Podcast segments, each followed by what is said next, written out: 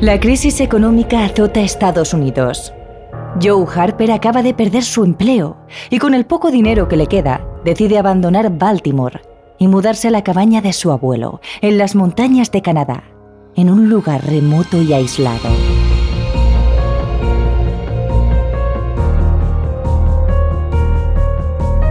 Para su sorpresa, pronto descubre que el pueblo donde está ubicada esta cabaña, Sulphur Creek, se vacía durante los duros meses de invierno con cualquier excusa, los lugareños se marchan de allí. Un hecho curioso que parece adquirir otro significado cuando uno de los vecinos le advierte, no pase aquí el invierno. Ellos vienen, vienen cuando hace frío. Un libro lleno de misterio escrito por Carlos Sisi y narrado por Fernando Acaso Bellón.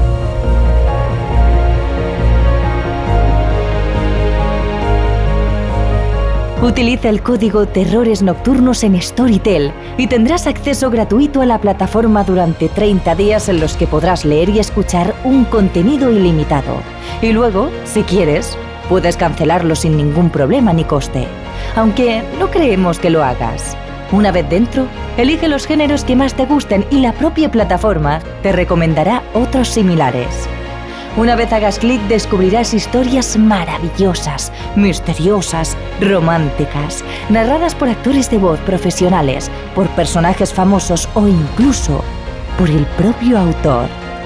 Ahora con Storytel y el código Terrores Nocturnos podrás leer mientras trabajas, mientras limpias o mientras corres. Porque los libros también se escuchan.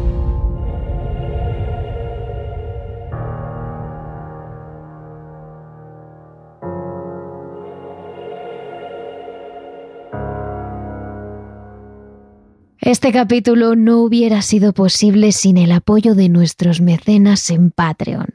Suscríbete en el link de la descripción.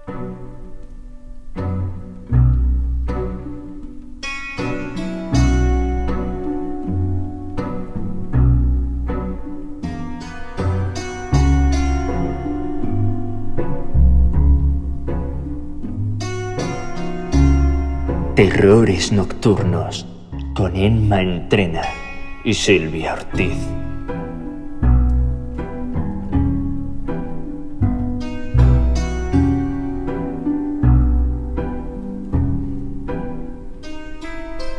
Esta ficción nos sitúa en el siglo XX, en Bagnell Terrace, un bonito barrio de Inglaterra. Sally, nuestra protagonista, lleva 10 años viviendo allí y como todos aquellos que han sido lo suficientemente afortunados para asegurarse un lugar en esa calle, estaba convencida de que en cuanto a comodidad, conveniencia y tranquilidad, no tenía rival a lo largo y ancho de Londres. Las casas eran pequeñas. Ninguna de ellas podría ofrecer ni una fiesta nocturna ni un baile. Pero lo cierto es que aquellos que vivían en Bagnell Terras no deseaban hacer nada parecido. No les gustaba el bullicio nocturno y afortunadamente tampoco tenían que soportar los excesivos alborotos durante el día, ya que si se trasladaban a Bagnell Terras, había sido precisamente para poder anclarse a aguas tranquilas. Era una urbanización cerrada, donde ni siquiera se escuchaba el sonido del tráfico. Pero aunque estaba más que satisfecha de encontrarse en Bagnell Terras y no en cualquier otro lugar, aún no había conseguido y empezaba a temerse que jamás lo haría la casa que ambicionaba sobre cualquier otra. Estaba al final de la calle, junto al muro que delimitaba, y se diferenciaba en un aspecto en todas las demás que tan parecidas eran entre sí. Esta no tenía jardín. En su lugar, el espacio había sido utilizado para construir una gran habitación cuadrada conectada con la casa por un pasillo cubierto. Las habitaciones de Bagnell Terras, aunque soleadas y agradables, no eran demasiado grandes. Y a Sally le parecía que una habitación espaciosa representaría el toque final que otorgaría la perfección a aquellas deliciosas residencias. Sin embargo, los habitantes de aquel deseable domicilio representaban una especie de misterio para todo el círculo vecinal. Aunque todos sabían que un hombre vivía allí, ya que ocasionalmente le habían visto entrar o salir de la casa, nadie le conocía personalmente. Un aspecto curioso era que aunque todos se lo habían cruzado alguna vez en la calle, en muy pocas ocasiones, eso sí, había una considerable discrepancia sobre la impresión que les había causado a cada uno. Poseía ciertamente unos andares enérgicos, como si aún disfrutase de todo el vigor de la vida. Pero mientras Sally creía que se trataba de un hombre joven, Helen Abbott, que vivía en la casa del lado, estaba convencida de que a pesar de su vigor, no solo era mayor, sino muy mayor además.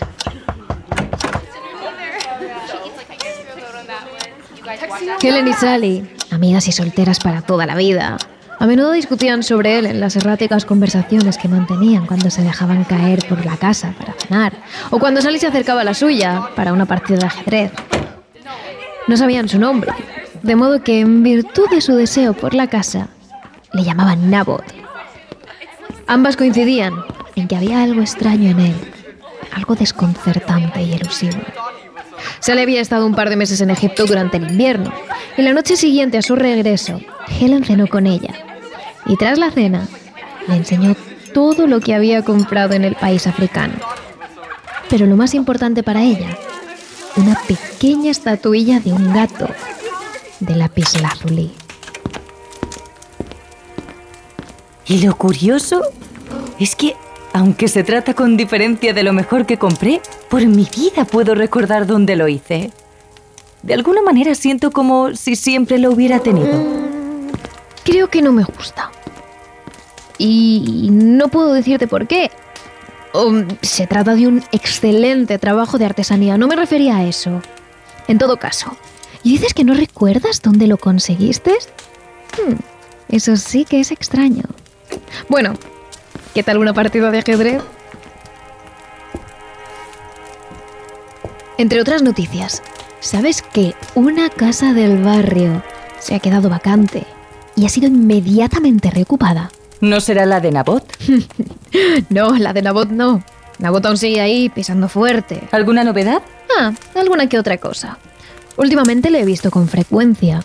Y sin embargo, aún no puedo hacerme una idea clara de cómo es. Me lo encontré hace tres días, al salir de mi portal. Y pude echarle un buen vistazo.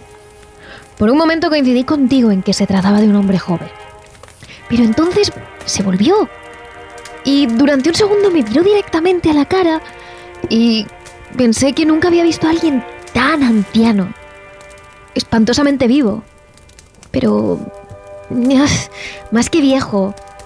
Como antiguo primitivo. ¿Y entonces? Y entonces pasó de largo y me encontré una vez más, como ya me ha ocurrido tan a menudo, completamente incapaz de recordar cómo era su cara. ¿Era viejo? ¿Era joven? No lo sabía. ¿Cómo era su boca? ¿Cómo era su nariz? Pero sin duda, el interrogante sobre su edad es el más desconcertante.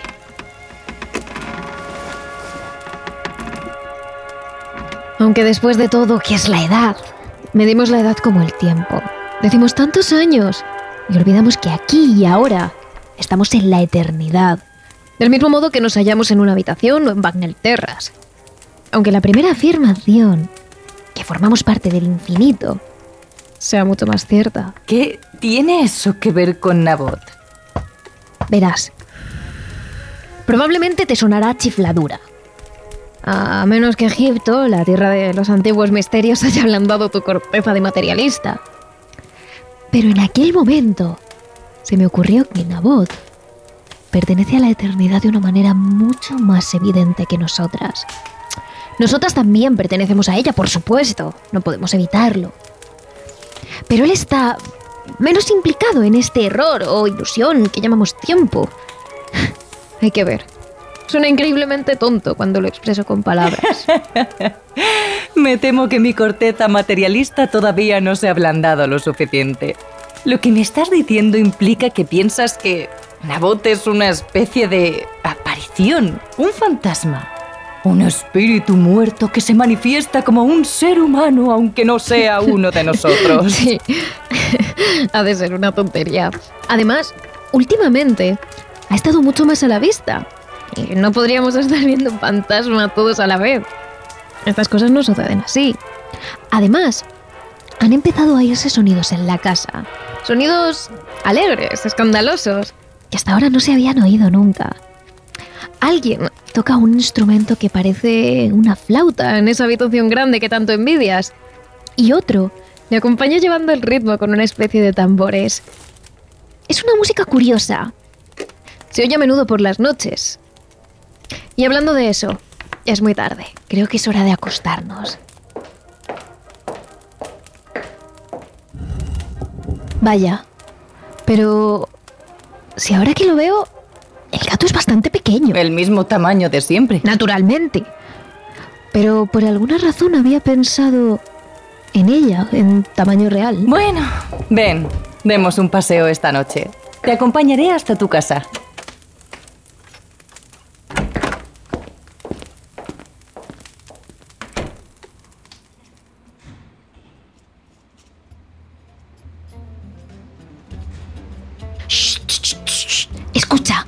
¿Lo oyes? Ahí están las flautas y los tambores. Por mucho que lo intento, no, no oigo nada. ¡Ah! ¡Espera! Ahora sí. Esta música plañidera me lleva de vuelta a Egipto. Apenas oigo el tráfico. Es como la música árabe que se oye en Egipto. Bueno, fuera lo que fuera, se ha terminado ya. No hay música. Y también se han apagado las luces. Menos mal. Habría sido una molestia para ti que vives tan cerca. Entonces, buenas noches. Adiós. Ya nos veremos mañana. Me fui directamente a la cama. Me dormí inmediatamente y me desperté con la impresión de un sueño vívido grabado en mi mente. Había música en él, música árabe que me resultaba familiar. Rápidamente recuperé las rutinas habituales de mi vida. Tenía trabajo que hacer y amigos a los que ver. Pero, de alguna manera, algo empezó a rondar mi mente. Parecía trivial y extraño que oyera a menudo un par de compases de aquella música que surgía de la casa de Nabot y que tan pronto como capturaba mi atención, dejara de oírse, como si hubiese sido producido por mi imaginación. Era trivial también que viera tan a menudo a Nabot entrando y saliendo de su casa. Y entonces un día tuve una visión de él completamente diferente a todas las que habían precedido. Estaba una mañana asomada a la ventana de mi habitación que da a la calle. Había tomado perezosamente mi gato de lapislázuli y lo mantenía de modo que la luz del sol brillaba sobre él admirando la textura que, aun siendo de piedra, recordaba la de la piel. Entonces, de manera casual, aparté la mirada. Y allí, apenas unos metros más allá, inclinado sobre la valla de mi jardín y observando atentamente lo que tenía entre las manos, estaba Nabot. Sus ojos, fijos en la estatuilla, parpadearon al sol de abril con una satisfacción sensual y ronroneante. Y Helen tenía razón en lo referente a su edad. No era ni viejo ni joven, sino más bien atemporal. De repente, él pareció darse cuenta de mi presencia y dándose la vuelta siguió su recorrido caminando enérgicamente. Recuerdo haberme alterado bastante, pero el efecto pronto se desvaneció y el incidente pasó a ser otra de esas trivialidades que provocan una impresión momentánea y luego desaparecen. También fue curioso, aunque no destacable, que en más de una ocasión viese a uno de esos discretos gatos de los que ya he hablado, sentado en un pequeño balcón que hay enfrente a la habitación que acabo de mencionar, observando con atención el interior. Me encantan los gatos y en varias ocasiones me levanté para abrirles la ventana e invitarles a entrar, pero cada vez que me movía, saltaban y se marchaban. Y abril dio paso a mayo una noche de aquel mes, regresé a casa después de una cena para encontrarme con un mensaje de Helen en el que me decía que debía llamarla en cuanto llegase. Me respondió con una voz bastante excitada. Sally, pensé que querrías saberlo enseguida. Hace una hora han colocado un cartel frente a la casa de Nabot que dice que está a la venta. Además, los agentes son Martin y Smith. Bueno, Solo te llamaba para decirte eso. Buenas noches, que yo ya me había acostado. Eres una amiga de verdad.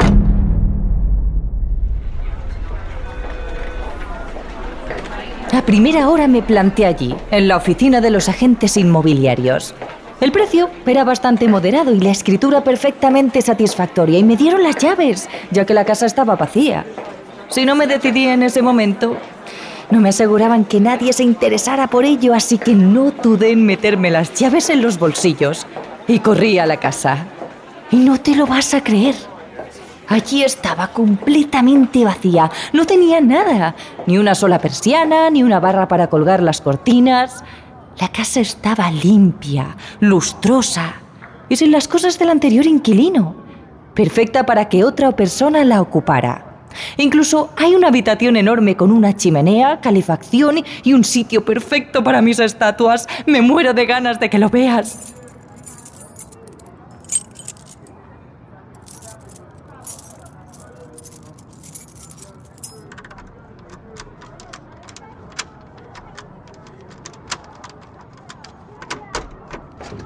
Vaya. Sí que parece como si acabara de construirse y nadie hubiera vivido nunca aquí. Y por el precio que has mencionado, decididamente una ganga.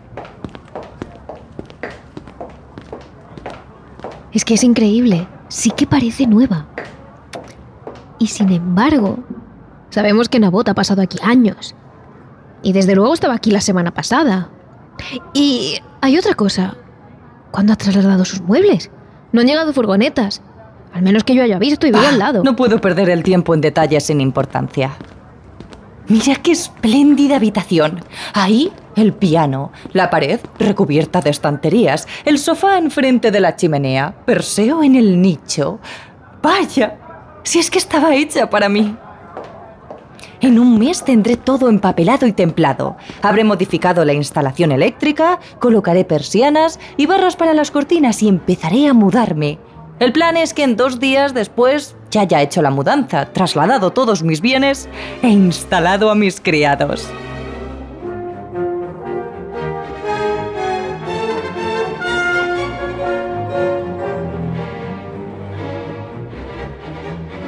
Y así fue. En poco tiempo estuve instalada. Y lo único extraño en la casa era el ambiente cargado, con un olor a especias egipcias. Pero no le di importancia. Ese día había quedado con Helen y me dispuse a volver a casa para recibirla. Aunque el día había sido húmedo, el ambiente se había despejado un poco hacia media tarde y las aceras pronto se secaron, si bien la calzada permaneció ligeramente mojada y resbaladiza. Me hallaba ya cerca de mi casa cuando vi aparecer en el adoquinado, a un par de metros delante de mí, la huella de un zapato húmedo, como si alguien invisible acabara de pisar allí. Después otra y otra más. Se imprimieron con vigor, dirigiéndose hacia mi casa. Por un momento permanecí paralizada. Después, con el corazón latiéndome con fuerza, las seguí. Aquellas extrañas huellas fueron hasta la puerta. Había una apenas visible justo en el umbral. Entré dando un portazo a mis espaldas. Mientras estaba allí, Oí un fuerte estruendo procedente de mi habitación, el cual, por decirlo de algún modo, ahuyentó mi miedo y corrí por el pequeño pasillo irrumpiendo en ella. Allí, en el extremo más alejado de la habitación, estaba mi estatua de Perseo de bronce caído en el suelo.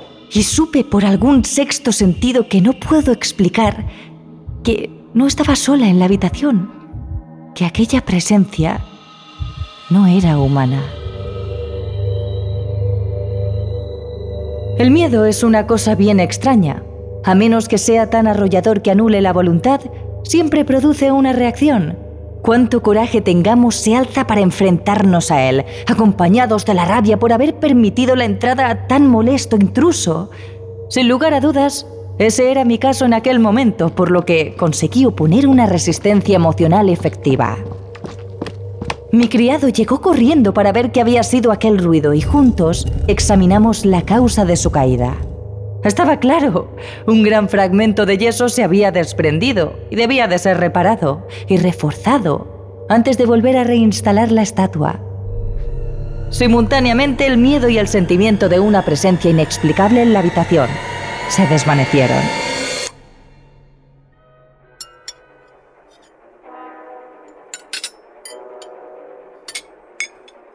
Eh, me alegra verte después de haber estado semanas fuera.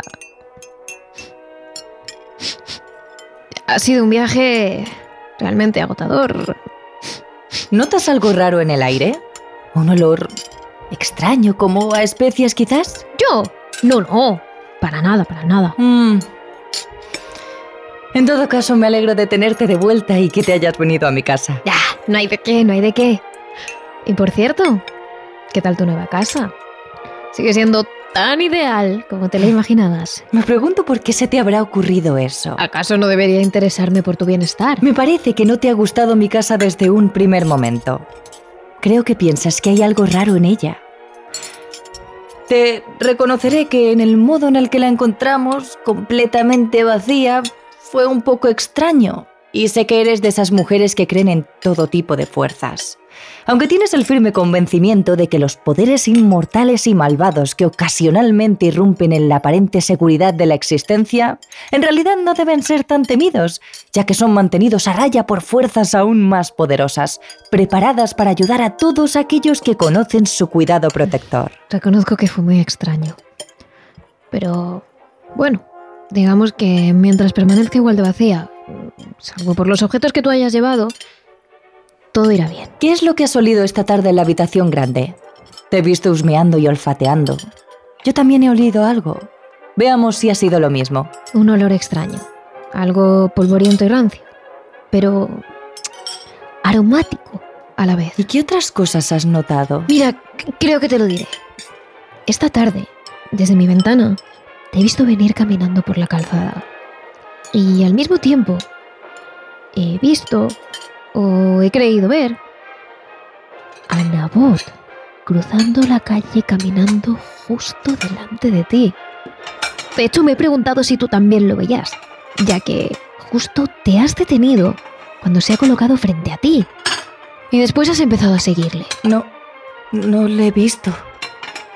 Pero he visto sus pasos. ¿Qué quieres decir? Justo lo que acabo de decir. He visto unas huellas frente a mí que seguían hasta el umbral de mi casa. ¿Y después? Entré y me sobresaltó un tremendo estruendo. Mi perseo de bronce se había caído de su nicho y había algo en la habitación. ¿Qué es ese ruido? Ven, viene de la ventana. Ah, solo es un gato. ¡Oh! Vaya, ha huido. Espera. Espera. Es él. Mira, justo en la acera. La silueta de ese hombre. Es... es... Ya no está. Ha desaparecido. Pero... Mira más allá las luces de mi habitación. Están encendidas. Debemos ir a ver qué sucede.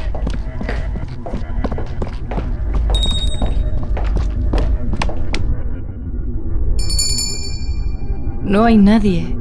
Por más que toco la campanilla, nadie contesta. Es tarde. Sin duda alguna mis criados ya se habrían acostado. Pero he visto una potente luz a través de las ventanas hace dos minutos y aquí no ha entrado nadie desde entonces. Helen, ¿qué pasa? ¿Por qué lanzas puñetazos al aire? ¿A quién estás pegando? No lo sé. Me pareció haber visto... Ah, no estoy segura. Pero desde luego... Vamos a ver algo aquí si nos quedamos aquí. Algo se acerca. Aunque ignoro de qué se trata. Me parece que la luz disminuye de potencia en la sala. Las sombras empiezan a pelotonarse en los rincones del cuarto. ¿Y no notas el aire como más espeso?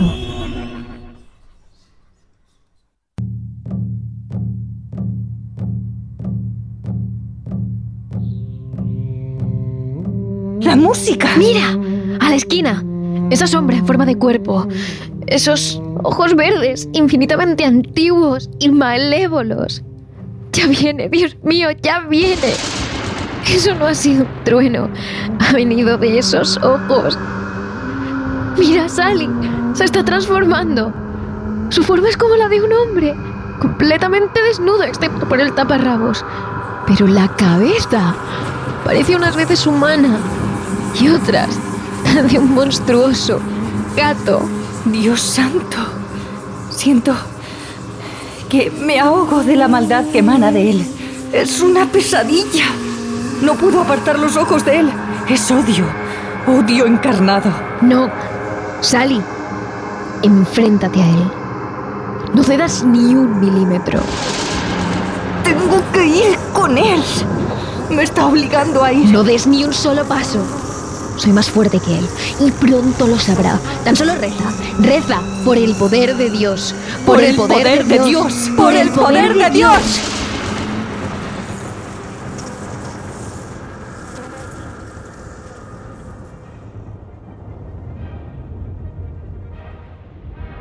Helen, estás muy blanca. Sudas como un pollo. Ven, apóyate en mí.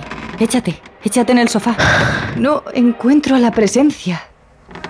Creo que lo has conseguido. Se acabó.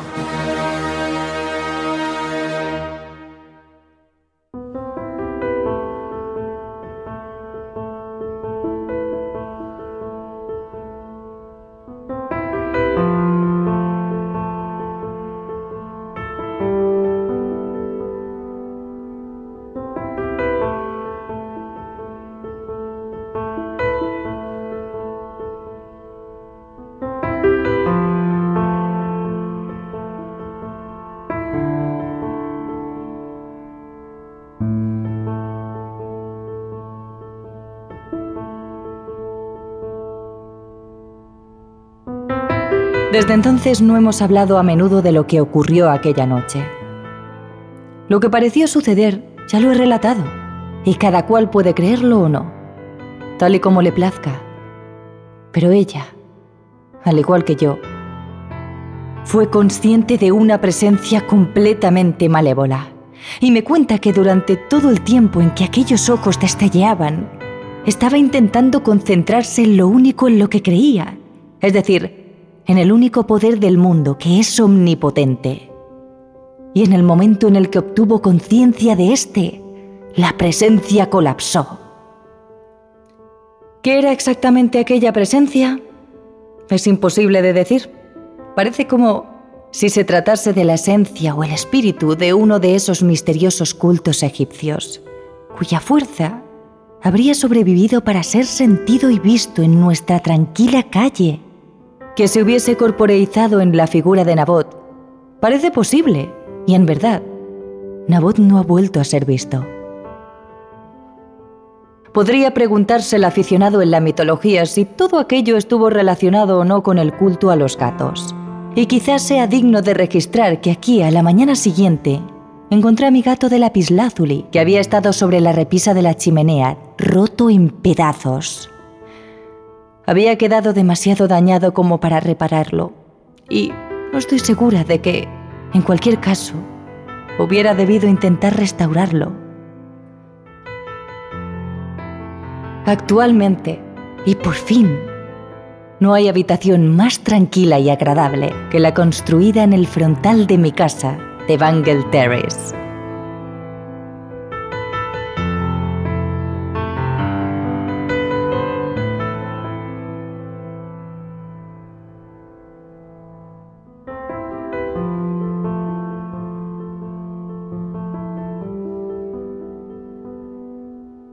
Terrores Nocturnos, realizado por David Fernández Marcos.